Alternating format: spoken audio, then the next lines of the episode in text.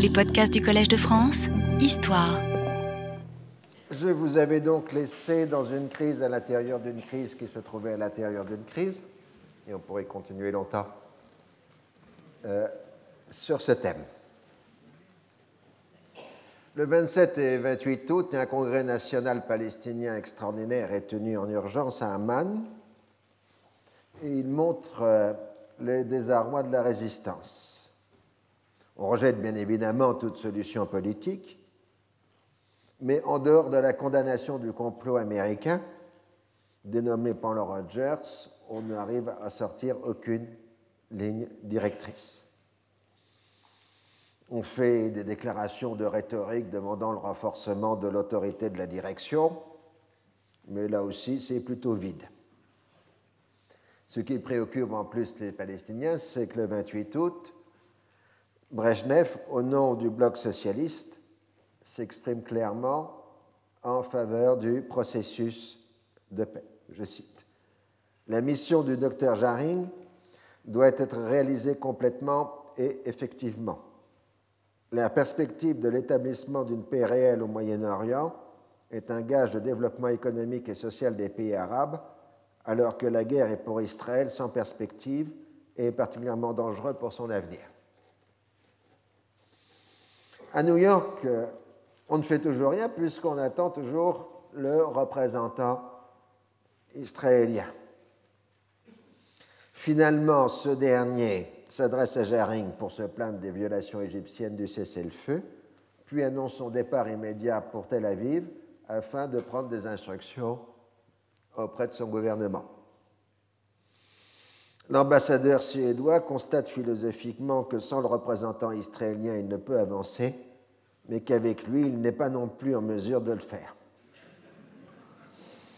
Il déplore euh, l'équivoque créé par le terme frontière sûre dans la résolution 242, on aurait dû s'en tenir, dit-il, à frontières reconnues. Au sein du gouvernement israélien, Dayan se fait l'avocat de la ligne dure et il l'emporte puisque la décision israélienne du 6 septembre est de suspendre la participation aux conversations Jaring à de plus amples éclaircissements américains c'est-à-dire que la position israélienne est d'obtenir une renégociation du cessez-le-feu qui supprimerait les violations égyptiennes, plus évidemment de nouvelles livraisons d'avions de combat. Alors, euh, sur le second point, Rogers et Cisco sont prêts à accepter de nouvelles livraisons d'avions de combat, mais sur le premier point, ils savent que c'est impossible. Dans le conflit bureaucratique à Washington, au contraire, Kissinger, maintenant, euh, se met complètement du côté des Israéliens, puisque son but premier est d'empêcher Rogers d'avoir un succès majeur en politique internationale. Et donc, euh, on attend l'arrivée de Golda Meir à Washington, prévue pour le 18 septembre pour marquer sa fermeté, le gouvernement israélien décide le 13 septembre 1970 la création de deux colonies de peuplement à l'intérieur de la bande de Gaza, dont l'un à Kfar Darom. Il n'est pas là, Darom, si. Euh, à l'emplacement d'un ancien kibbutz perdu durant la guerre de 1948. Il s'agit de créer de nouveaux faits accomplis et de marquer le fait que la bande de Gaza n'est pas négociable puisque ce n'est pas un territoire égyptien. On utilise le prétexte habituel de création d'un avant-poste à la vocation à la fois militaire et agricole. Le même mois, les premiers appartements de la ville juive nouvelle d'Hébron euh, sont livrés à leurs habitants. Alors le roi Hussein profite de la situation pour marquer son autorité. À chaque incident, l'armée et la police interviennent avec rapidité et efficacité. Le bilan pour la dernière semaine d'août est d'une dizaine de morts et de double de blessés. Le rapport de force va maintenant clairement en faveur de la monarchie. Le roi Hussein a aussi demandé le soutien américain. le risque est de voir une action conjointe entre les éléments radicaux et les Irakiens. Le 1er septembre, le roi Hussein échappe à un attentat qui visait sa voiture. L'Irak menace d'intervenir en Jordanie pour protéger les Palestiniens, mais un semblant de normalité est rétabli rapidement dans la capitale. Bagdad a maintenant pris une position extrémiste, proposant, semble-t-il, à la résistance de prendre le pouvoir à Amman avec le soutien de l'armée irakienne. Cette attitude provoque la confusion en Syrie. Le ton est à l'intransigeance, mais la direction politique syrienne est en fait désorientée, tiraillée entre l'idéologie nationaliste arabe, l'hostilité envers l'Irak et le désir de ne pas accentuer les divisions du monde arabe. Les premiers jours de septembre voient la multiplication des heurts violents entre l'armée jordanienne et les Fédayines, mais rien n'interdit de penser qu'on arrivera, comme les fois précédentes, à un compromis boiteux, d'autant plus que les discussions de New York n'ont toujours pas commencé et qu'elles ne risquent pas de commencer. C'est alors que va se produire l'événement fatidique. Wadi Haddad, le chef des opérations spéciales du FPLP, a préparé depuis plusieurs mois une opération d'envergure destinée à détourner plusieurs avions de ligne internationales à la fois. Il avait préalablement envisagé un attentat un projet d'avion suicide contre Haïfa, mais le pilote euh, destiné à l'avion suicide euh, s'est tué dans un accident d'entraînement.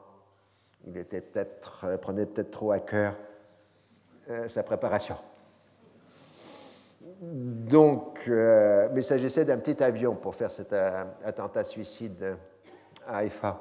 Tandis que là, il s'agit de plusieurs avions de ligne à la fois. Mais on peut penser rétrospectivement que la combinaison de l'opération de Wadi Haddad plus l'avion suicide, annonce le 11 septembre. Donc, euh, il n'a pas été dissuadé par un tir de roquette contre son domicile béroutin le 11 juillet 1970, tir de roquette habituellement attribué aux Israéliens, ce qui est tout à fait probable, parce que quasi revendiqué par les Israéliens. Alors, à cette époque, il ne semble pas que Wadi Haddad ait des contacts directs avec les soviétiques. Il en aura plus tard. Dans le milieu des années 70, il est maintenant clair et établi que le FPLP Opération Spéciale a eu une relation étroite avec le KGB, parce que des documents soviétiques euh, récemment publiés euh, le démontrent définitivement. Mais en 1970, ce n'est pas encore clair. Donc on peut penser qu'il agit sans aucun contact avec les soviétiques. Son plan consiste à détourner trois vols en destination de New York, un vol El Al en provenance d'Amsterdam, un de la Swissair partant de Zurich et un de la TWA de Francfort, et de les faire atterrir en Jordanie. Le but premier officiel est de prendre le plus grand nombre d'otages de différentes nationalités et de les utiliser pour monter les uns contre les autres les différents gouvernements concernés et les forcer à libérer les prisonniers politiques palestiniens détenus en Europe, ainsi qu'à exercer des pressions sur Israël pour libérer plusieurs centaines de militants emprisonnés. Haddad dirige les opérations à partir de Beyrouth. À la fin août, Georges Abache a quitté la Jordanie pour se rendre en Corée du Nord en visite officielle. C'est la première fois qu'il a reçu une telle invitation qui lui permet de concurrencer directement Arafat dans son domaine de prédilection et les relations internationales. En outre, les pays socialistes d'Asie offrent une aide en matériel de guerre importante à la résistance palestinienne et de surcroît, c'est évidemment un moyen de pression, on l'a vu, sur l'Union soviétique. Le but réel du FPLP est de provoquer un tel désordre dans le réseau de communication international que le cessez-le-feu, le plan Rogers, cesserait d'être des questions à l'ordre du jour. Selon le vocabulaire du mouvement, il s'agit de mettre fin aux conspirations politiques en faisant une opération spectaculaire et en créant une atmosphère révolutionnaire qui pourrait éventuellement conduire à la chute de la monarchie hachémite. Dans ce contexte, la tournée asiatique d'Abash aurait pour but de le mettre à l'abri lors de l'inévitable confrontation qui devrait suivre. Ainsi, au moment de se lancer dans une opération majeure risquant de provoquer une confrontation armée en Jordanie, les deux premiers responsables du FPNP sont absents. L'un est à Beyrouth et l'autre en Corée. Ce comportement irresponsable exaspère les chefs de la résistance présents à Amman, qui voient derrière eux un complot irakien. Au Moyen-Orient, tout le monde voit un complot de, l'autre. Hein. Néanmoins, ils sont persuadés que le rapport de force en Jordanie leur est largement favorable et que la monarchie n'osera pas avoir recours aux armes. On s'attend dans ce cas à une désertion massive des soldats d'origine palestinienne et un coup d'État d'officiers favorable à la cause révolutionnaire arabe. Si Arafat est hostile à la prise de pouvoir, beaucoup de ses lieutenants y sont pour et pensent que c'est faisable, mais il faut reconnaître qu'en dehors d'Abu Daoud, qui est de Jérusalem et qui dirige les milices des camps palestiniens, aucun des lieutenants d'Arafat n'est d'origine jordano-palestinienne. Ce sont tous des étrangers en Jordanie, ils ne connaissent pas le pays. Arafat a, été formé en Égypte et en Koweït, euh, mais il n'est pas du tout habitué la classe politique euh, jordanienne et la situation euh, jordanienne.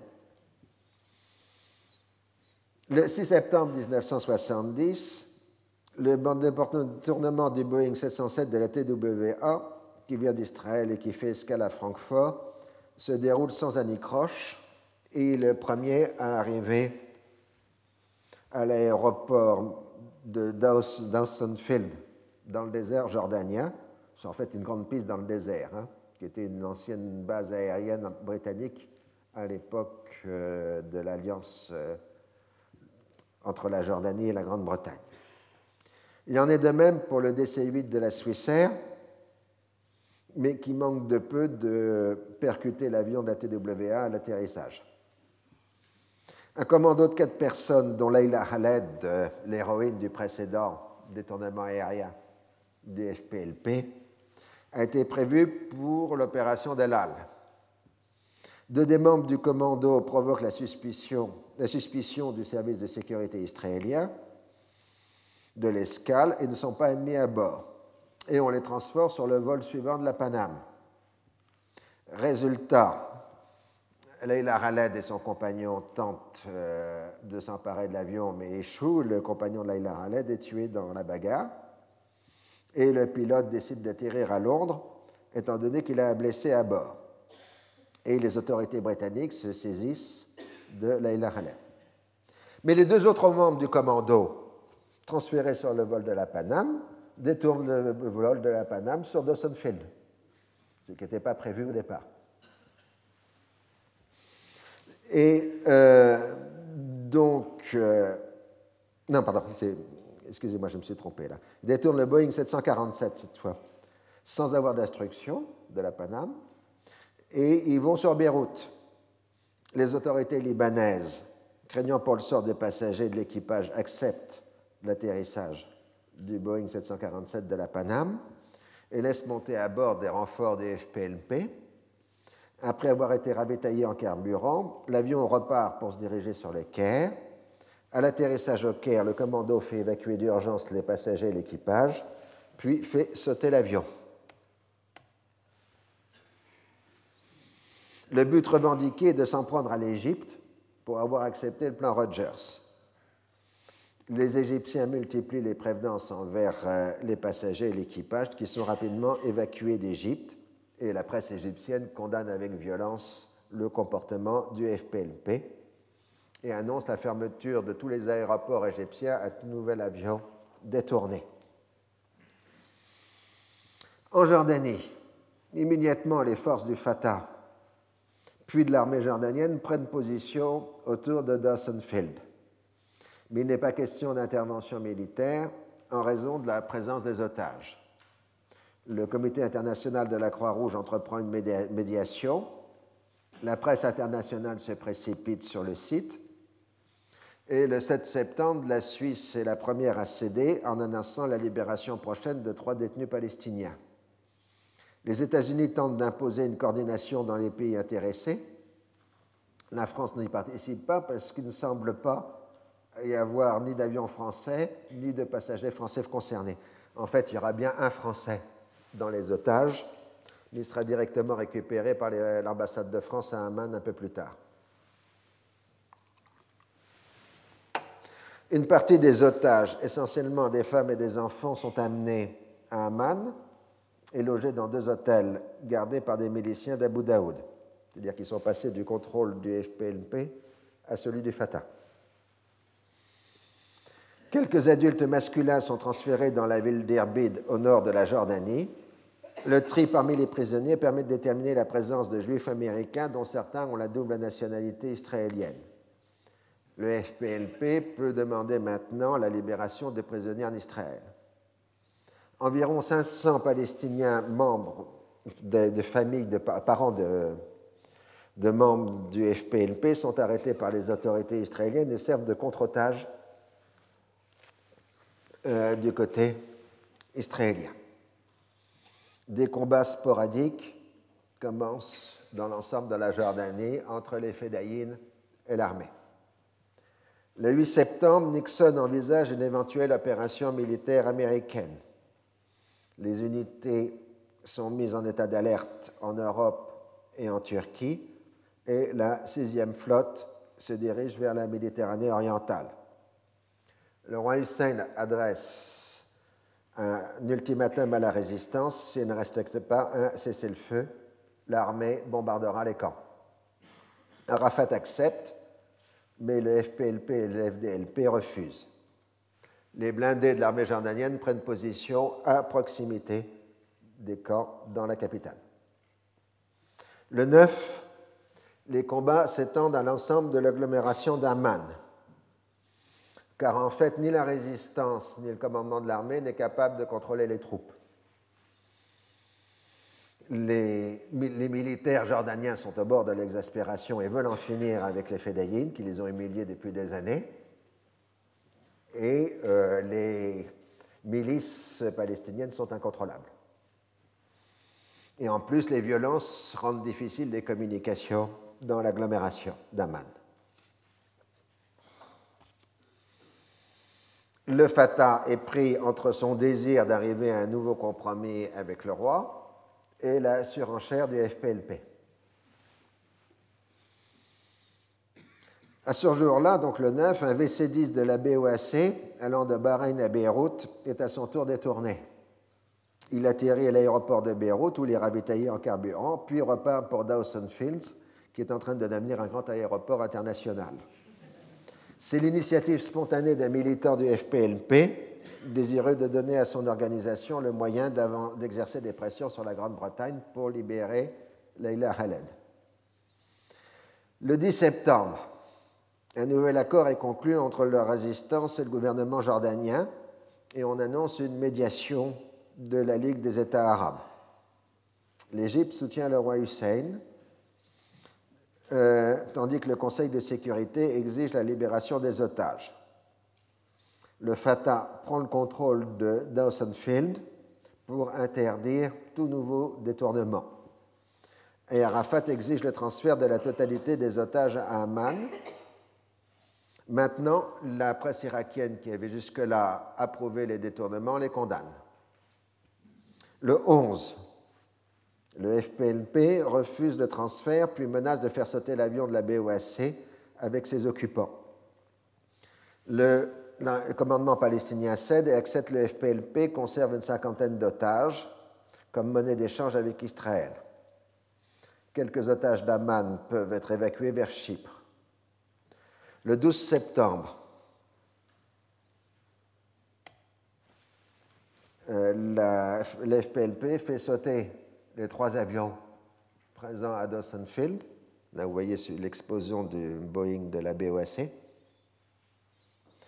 Et euh, évacue euh, le site en utilisant les otages comme bouclier humain. Le FPNP justifie la destruction comme une atteinte aux intérêts impérialistes et les derniers otages sont soit dans le camp palestinien de Wardat, à, non, pas là, à Beyrouth, à Amman, pardon, euh, soit à Le commandement de la résistance exclut le FPLP des instances dirigeantes de la résistance. Le commandement de la révolution irakienne, c'est-à-dire l'instance supérieure du régime irakien, adjure le FPLP de libérer les deux otages, à la fois pour des raisons humanitaires et pour éviter une intervention militaire étrangère. Le FPLP répond que le régime de Bagdad est encore plus petit bourgeois que celui de Nasser, ce qui est une injure, semble-t-il. Euh, le 13, la plus grande partie des prisonniers a pu quitter la Jordanie. Le 14, on peut estimer que le plus gros de la crise est passé même s'il reste 55 otages, le FPLP est isolé et ne dispose plus de soutien palestinien ou arabe. Les médiations se multiplient. Le 15, le roi Hussein est décidé à agir. En bon praticien du jeu politique local, il préfère apparaître comme s'étant laissé imposer la décision plutôt que de l'avoir délibérément choisie. Il insistera donc par la suite sur les pressions venant de son entourage et de l'armée. En dehors de la prise de risque, il a une sincère répugnance à verser le sang, en particulier chez les civils, mais il est maintenant résolu d'aller jusqu'au bout. Même si les principales organisations palestiniennes ne revendiquent pas le pouvoir, elles exigent une démilitarisation d'Amman, ce qui revient pratiquement au même. La résistance a été éliminée déjà au sud du royaume, où se trouvent les éléments les plus loyalistes à la monarchie. En revanche, le nord est en pleine anarchie, tandis qu'une bonne partie de la capitale est en état d'insoumission. Le roi Hussein sait que les officiers de l'armée ne supportent plus cette situation.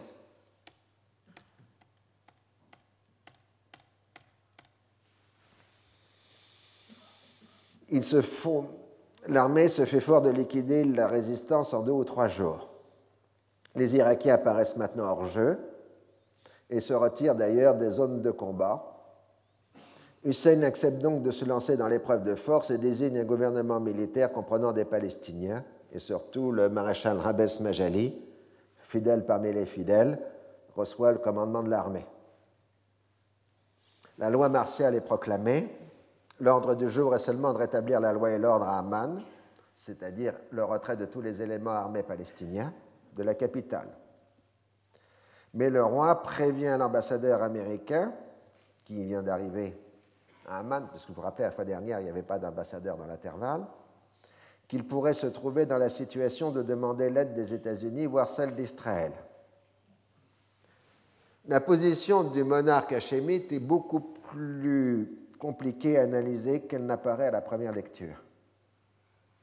Il soupçonne certains responsables israéliens de ne pas être défavorables à la chute de la monarchie, ce qui permettrait de créer un État palestinien sur place qui aurait des frontières ouvertes avec la Cisjordanie occupée, dans le cadre de la réalisation du plan Alon. Il craint aussi une intervention militaire directe israélienne sur le territoire jordanien.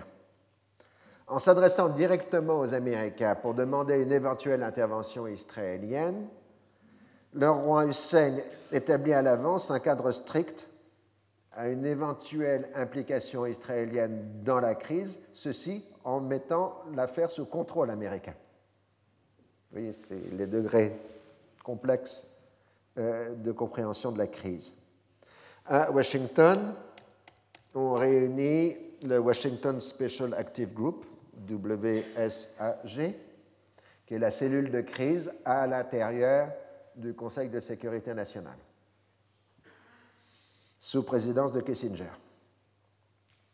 Les militaires américains ont déjà conclu qu'une intervention militaire terrestre américaine est impossible. Seule l'aviation de la 6e flotte pourrait agir.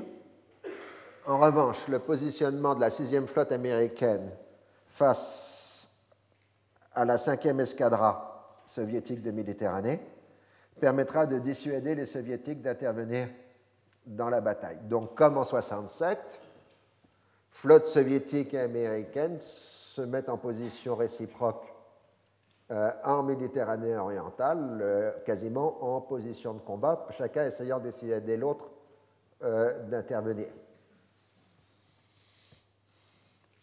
La direction palestinienne est frappée de consternation. Elle a à l'esprit les événements de 1957, quand le roi Hussein avait repris le contrôle des affaires sur les nationalistes arabes. Et le 16, l'ensemble des forces palestiniennes sont mobilisées pour faire face à l'attaque imminente de l'armée royale. Et Arafat se proclame le chef de tous les éléments armés de la résistance, y compris le FPLP. Et on proclame la grève générale jusqu'au renversement du régime fasciste. Notez cet emprunt européen.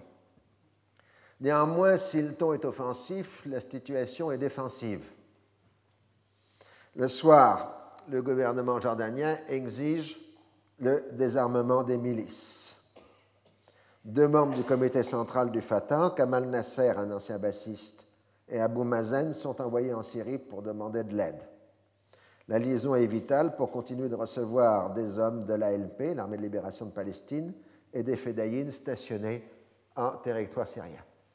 Donc on commence la séquence courte dite de septembre noir le 17 septembre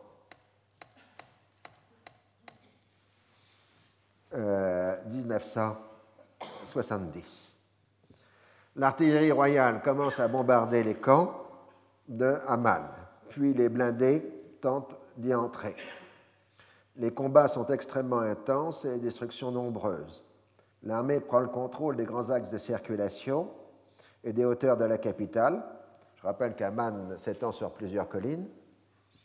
Mais les quartiers restent aux mains des Fédayines. Arafat cherche à joindre le roi Hussein et les chefs d'État arabes. En revanche, les Palestiniens ont maintenant pratiquement sur leur contrôle l'ensemble du nord du royaume, en particulier la région frontalière avec la Syrie devenue une zone libérée. Les forces irakiennes ne bougent pas. Elles n'ont pas reçu d'ordre, retrouvant l'expression utilisée par les Irakiens en 1948 quand l'armée irakienne ne bougeait pas pour porter secours aux Égyptiens, aux autres, les officiers jordaniens, euh, irakiens disaient à l'époque, on n'a pas d'ordre. Et en 70, ils n'ont pas d'ordre. On comprend donc combien cette réminiscence fait mal aux Palestiniens. Donc vous voyez, tout le nord est pratiquement en, zone de combat et contrôlé par la résistance.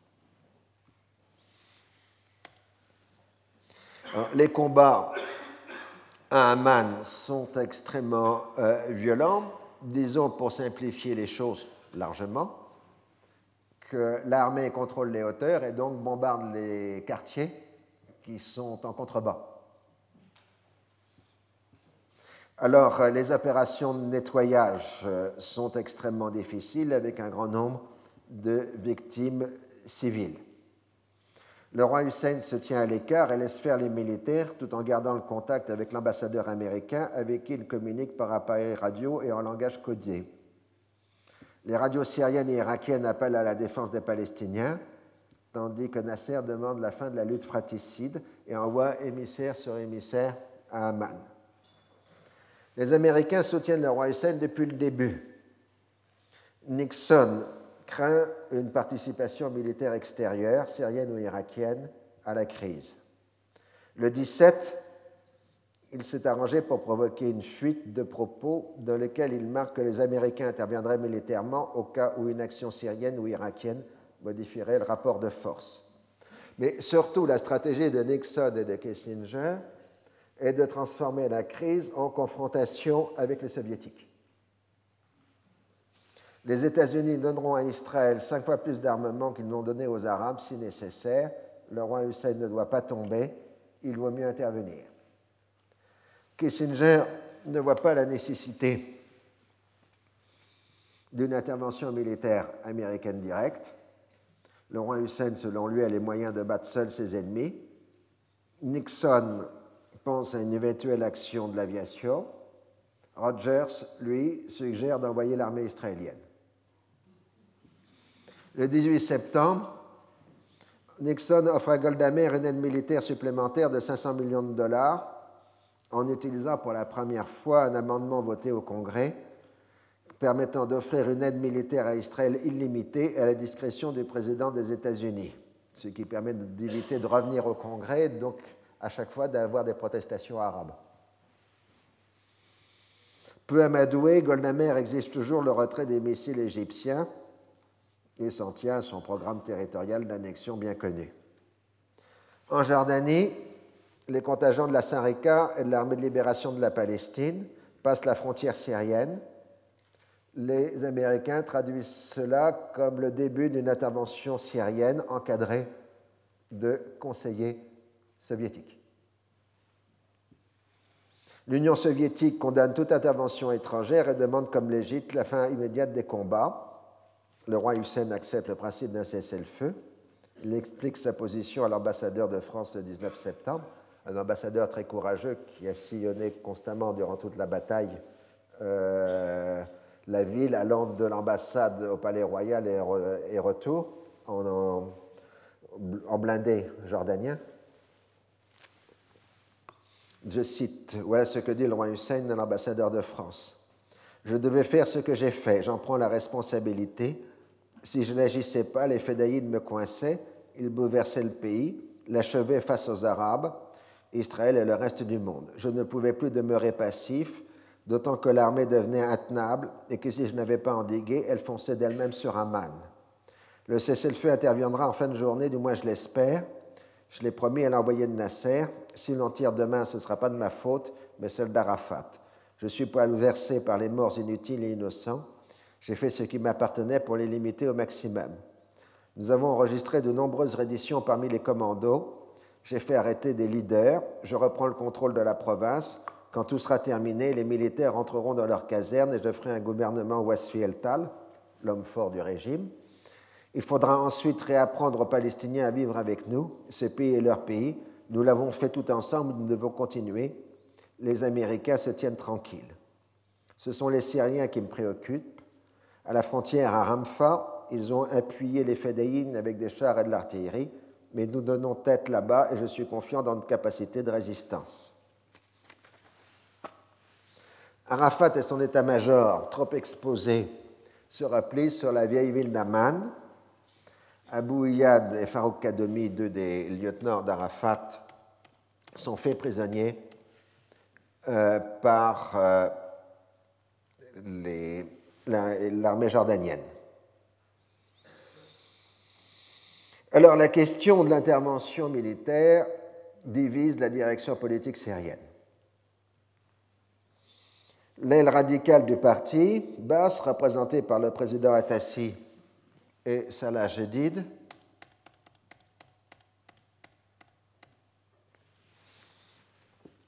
veulent l'envoi de l'armée syrienne en Jordanie porter secours aux Palestiniens. C'est eux qui ont donné directement l'ordre aux militaires de passer la frontière en revanche, l'aile pragmatique du parti, représentée par le ministre de la Défense Rafez al-Assad, y est hostile. En compromis, le gouvernement décide l'entrée de deux brigades blindées le 20 septembre pour porter secours à la résistance. Ce sera dès lors la version officieuse syrienne. La version officielle, c'est que jamais un soldat syrien n'a passé la frontière. Hein. Il ne s'agissait pas de faire tomber la monarchie hachémite, mais de protéger les Palestiniens. Alors que Palestiniens et Jordaniens s'étaient posé la question de l'intervention militaire irakienne et que les Irakiens ne bougent pas, ce sont les Syriens qui ont bougé. Si la cause révolutionnaire palestinienne est en jeu, la décision, autant qu'on puisse le savoir, est avant tout le produit de la lutte pour le pouvoir en Syrie.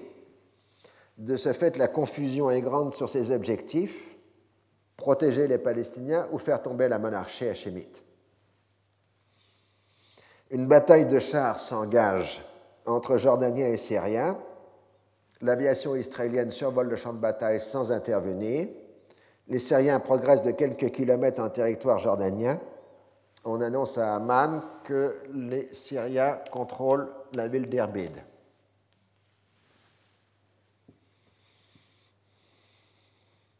L'entrée en scène des Syriens galvanise les combattants palestiniens à Amman et Arafat rejette le cessez-le-feu.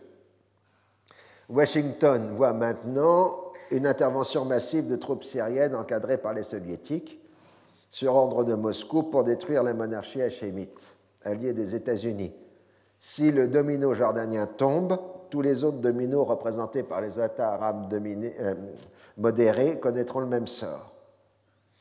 Une prise de pouvoir à Amman par les Palestiniens soutenus par les Irakiens ou les Syriens conduirait inévitablement les Israéliens à entrer dans la bataille et donc à créer de nouveaux enjeux territoriaux. Le roi Hussein, par l'intermédiaire de l'ambassadeur britannique, parce qu'il a perdu à un moment le contact avec l'ambassadeur américain, demande une intervention aérienne, israélienne ou autre, contre les forces syriennes. En raison des combats, oui, le gouvernement britannique se refuse à intervenir militairement car les Britanniques pensent que la monarchie est en train de chuter, que ce n'est plus la peine de faire quoi que ce soit. Mais néanmoins transmettent aux Américains la demande hachémite, mais non aux Israéliens. Mais en même temps, le roi Hussein s'adresse à l'Union soviétique pour qu'elle use toute son influence pour obtenir le retrait des forces syriennes. Et euh, Moscou dit qu'officiellement, il n'y a pas de soldats syriens en territoire jordanien, mais en même temps fait visiblement pression sur Damas pour arrêter toute cette affaire. À Washington, euh, WASG considère qu'il vaut mieux que ce soit les Israéliens qui interviennent sous protection couverte américaine, c'est-à-dire sous protection de la 6e flotte pour empêcher une éventuelle intervention soviétique. Nixon donne son approbation et à ce moment, l'ambassadeur américain Dean Brown arrive enfin à entrer en contact avec le roi Hussein. Et euh, pendant ce temps, Kissinger appelle Rabin pour lui demander de nouvelles reconnaissances aériennes israéliennes au-dessus du champ de bataille. En le faisant clairement comprendre aux Israéliens que les États-Unis ne sont pas hostiles à une éventuelle participation israélienne à la bataille. En même temps, on envoie un ultimatum à Moscou demandant le retrait des forces syriennes, ce qui provoque la stupéfaction des dirigeants soviétiques, puisqu'ils sont pour rien dans cette affaire et que depuis le début, ils essayent de limiter la casse. ils ne comprennent pas comment les Américains interprètent la crise comme étant euh, une crise manipulée euh, par Moscou. Alors, philosophiquement, les soviétiques notent dans la réponse aux Américains que si les États arabes se brouillent souvent, ils se réconcilient très vite et qu'il faut donc qu'ils cherchent la solution du côté de la Ligue des États arabes.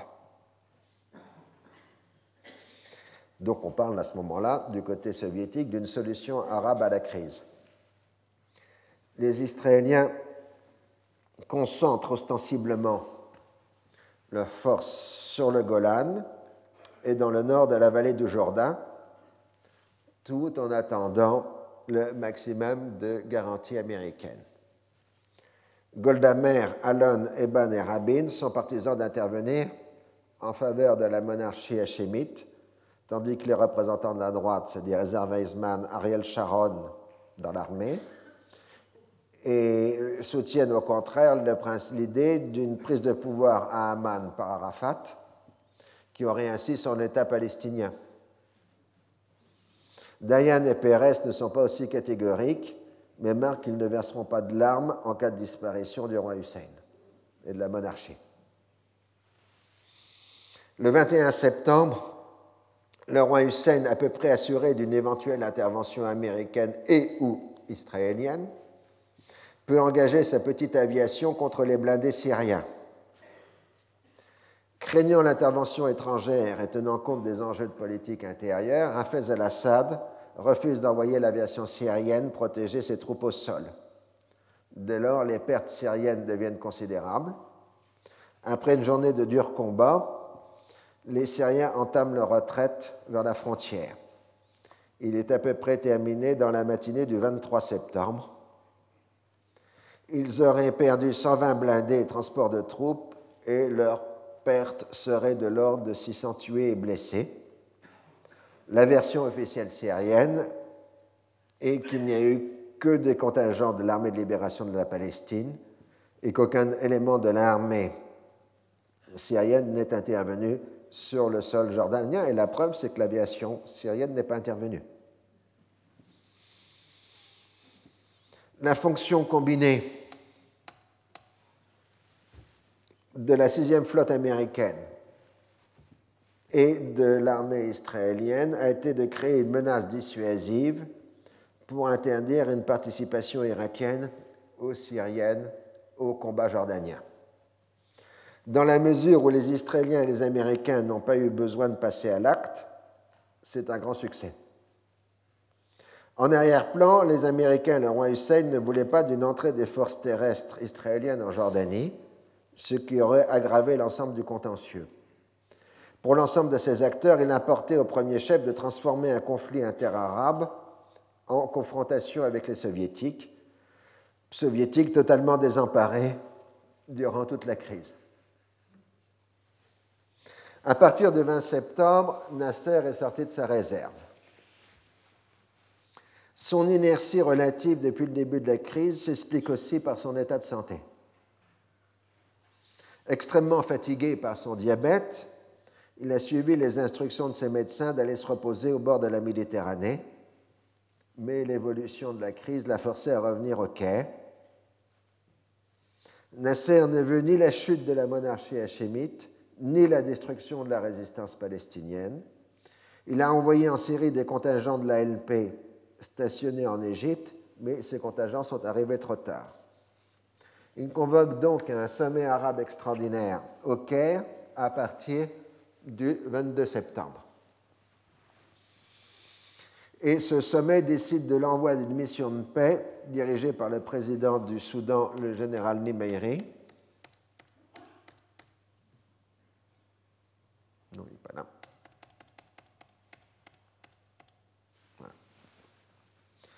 Si les combats continuent à Amman, tandis que l'armée jordanienne reprend le contrôle de la majeure partie du nord du pays, on bascule maintenant du militaire au politique.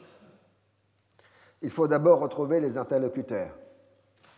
Nimeiri, en liaison avec les services secrets égyptiens, réussit à faire sortir Arafat de sa clandestinité et à le conduire en sous-déguisement covétien à l'ambassade égyptienne. Puis on réussit à la faire partir pour le Caire le 24 septembre, tandis que les combats diminuent d'ampleur de façon progressive les 25 et 26 septembre. Les derniers otages sont libérés par l'armée jordanienne et les services secrets égyptiens. Quelques jours après, en fonction d'engagements pris auparavant et pour éviter de nouveaux risques, les Britanniques libéreront Laila Khaled. Les Suisses et les Allemands feront de même pour leurs prisonniers palestiniens. Le fait est que la vie de tous les otages a été préservée. enfin, le fait que la vie de tous les otages a été préservée a joué en faveur de ces libérations. Il n'y a pas eu de mort euh, parmi les centaines d'otages pris dans les trois euh, détournements aériens. L'arrivée d'Arafat Caire modifie les, données. Il obtient le soutien de l'essentiel des pays arabes et la Jordanie est menacée d'être mise au banc de la nation arabe. La Jordanie, le roi Hussein n'a plus donc qu'à se rendre à son tour au Caire. Donc vous voyez l'arrivée euh, du roi Hussein au Caire et puis l'arrivée d'Arafat aussi au Caire. Il obtient le soutien. Alors après des débats orageux où Kadhafi se montre particulièrement injurieux envers le roi Hussein, ses pairs organisent une réconciliation spectaculaire avec Arafat, représentée par une accolade publique. Ils s'embrassent. L'accord euh, conclu le 27 septembre comprend un cessez-le-feu, le retrait des forces armées d'Amman et la libération des prisonniers. Un comité de suivi arabe présidé par le Premier ministre tunisien Barry Ladram, est chargé de faire respecter l'accord. Donc ça, c'est la rencontre euh, du Caire. Là, vous voyez le roi Hussein à côté euh, de Nasser. là, c'est l'ultime photo. Euh, Nasser au centre, entre Arafat et le roi Hussein. La photo est de mauvaise qualité, mais on reconnaît les individus. Le bilan humain de Septembre Noir serait de 3 à 5 000 morts, plusieurs milliers de blessés, pour la plus grande partie des civils.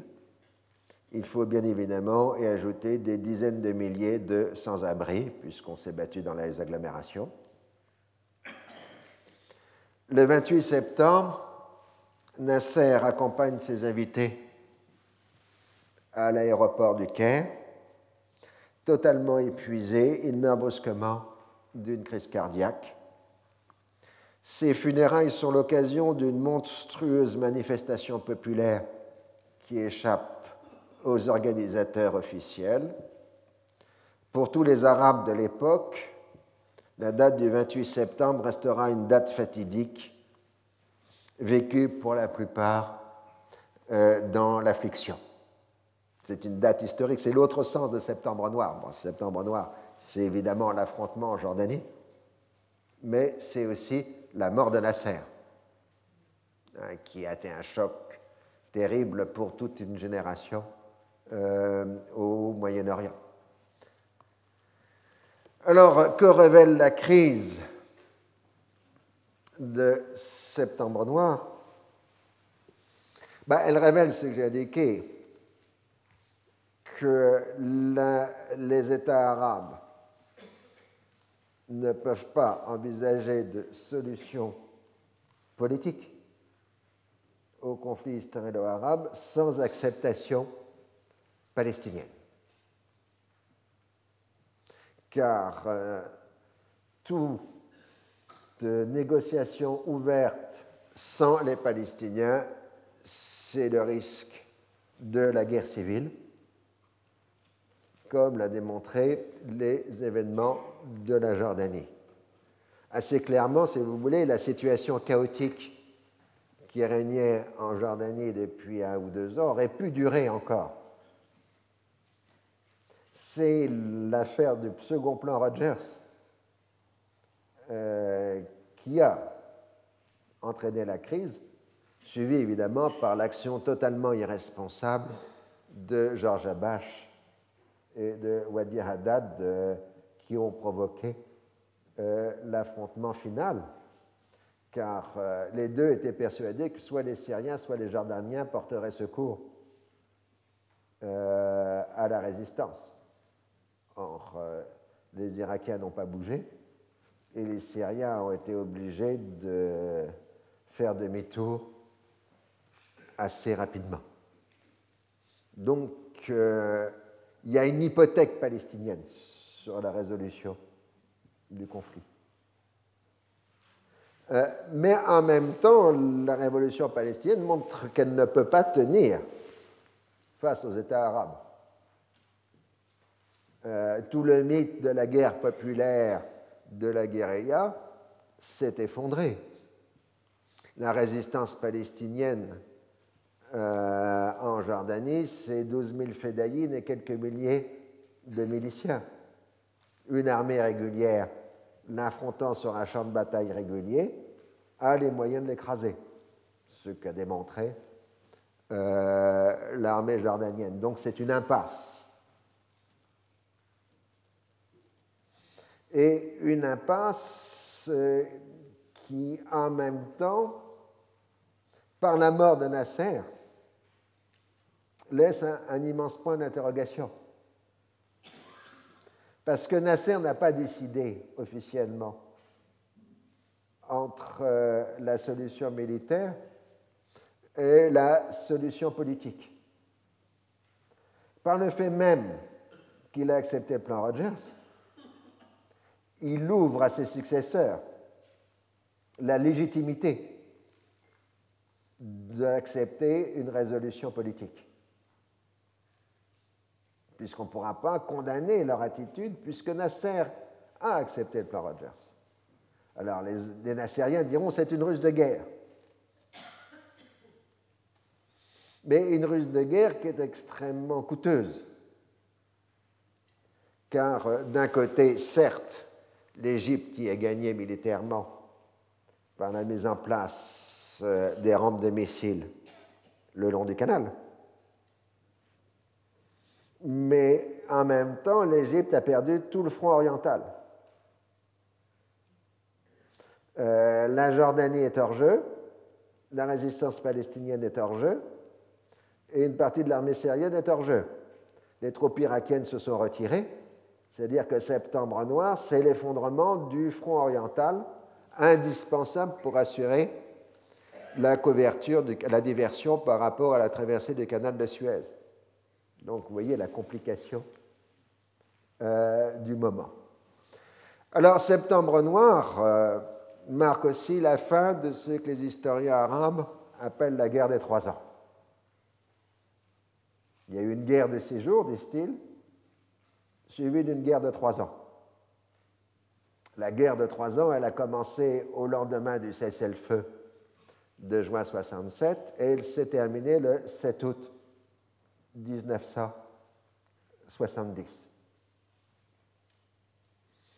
Et dans cette guerre de trois ans, les armées arabes euh, se sont réarmées, se sont restructurées sur un plan nettement plus professionnel, et surtout elles ont connu l'épreuve du feu en particulier sur le front du canal.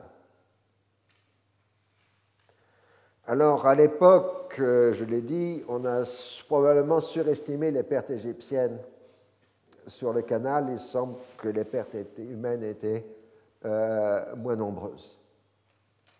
Alors, on va entrer maintenant dans une nouvelle période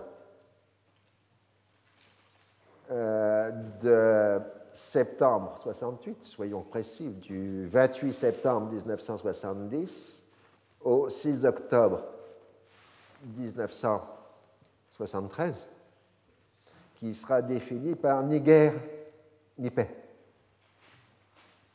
Alors, euh, je peux vous rassurer, comme il n'y a ni guerre ni paix, ça ira plus vite euh, qu'aujourd'hui, où euh, en deux heures, je n'ai fait que deux mois et demi.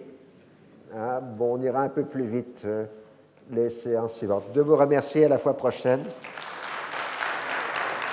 Retrouvez tous les podcasts du Collège de France sur www.collège-de-france.fr.